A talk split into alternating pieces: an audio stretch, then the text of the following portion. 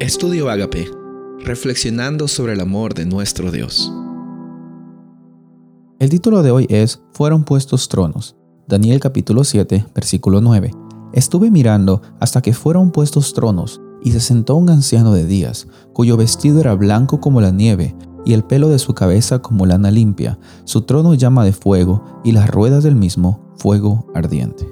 Después de esta visión de las cuatro bestias, después de ver también Daniel cómo es que ese cuerno pequeño decía grandes profanidades contra Dios, vemos de que aparece una escena de juicio y este es el corazón del capítulo que es el corazón del libro de Daniel.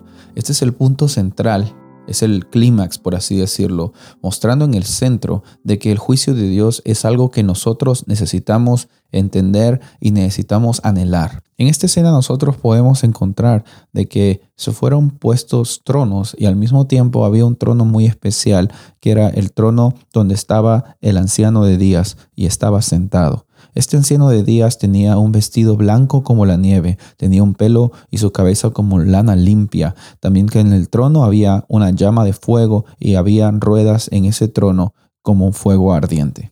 Vemos de que estas características del trono son muy parecidas a lo que nosotros vemos en Ezequiel en el capítulo 1. Eh, muchas personas dicen que es el mismo trono el que se refiere a Ezequiel y nosotros también encontramos de que aquí es donde Dios se sienta y también en esta situación Él es el juez y Él es el rey. Vemos una idea de un juicio, pero al mismo tiempo estando presentes en la corte del rey.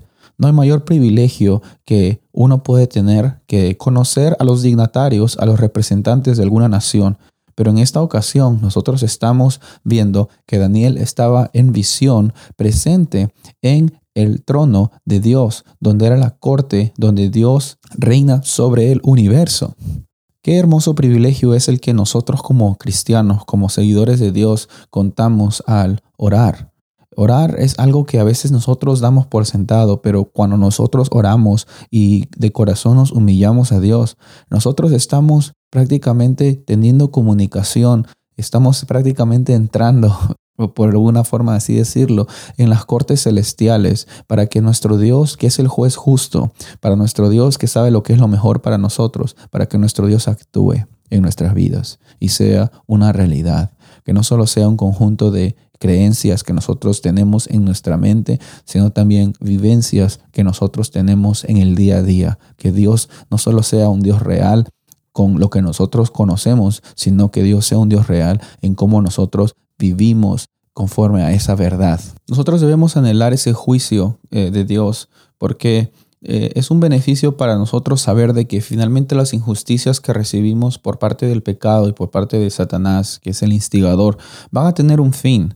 A veces hay personas que tienen miedo a los juicios humanos y está bien, tenemos toda la razón porque a veces los seres humanos somos muy susceptibles a la corrupción. Eh, a veces eh, podemos ser sobornados, a veces también eh, no podemos tener la mejor experiencia para juzgar una situación, pero nuestro Dios, como podemos ver que es el anciano de días, tiene la calificación más extraordinaria. A veces en la Biblia se conecta mucho la edad con la experiencia y con la capacidad, con la calificación. Y al mismo tiempo, al ver de que ese anciano de días, que es Dios, tiene un carácter puro, él no puede ser sobornado, nosotros tenemos que tener la certeza y seguridad que los juicios de Dios son perfectos. Lo van a hacer lo son y lo serán. Porque en nuestra vida, cuando tenemos injusticias, eh, la pregunta se nos viene, como dijimos ayer, la pregunta se nos viene, ¿hasta cuándo? Pero va a haber un Dios que finalmente va a manifestarse. No va a haber mal que va a durar para siempre, porque nosotros tenemos a un Dios que Él dura para siempre y Él es más fuerte que cualquier mal que nosotros podemos tener en esta vida. Recuerda de que eh, Dios está en el trono Recuerda de que Él está presente en el cielo, pero también quiere estar presente en tu vida. Recuerda de que hoy tienes también la oportunidad de acudir a ese Dios al pedirle de que el Espíritu Santo viva en tu vida y también al comunicarte con Él por medio de la oración. Soy el pastor Rubén Casabona y deseo de que tengas un día bendecido.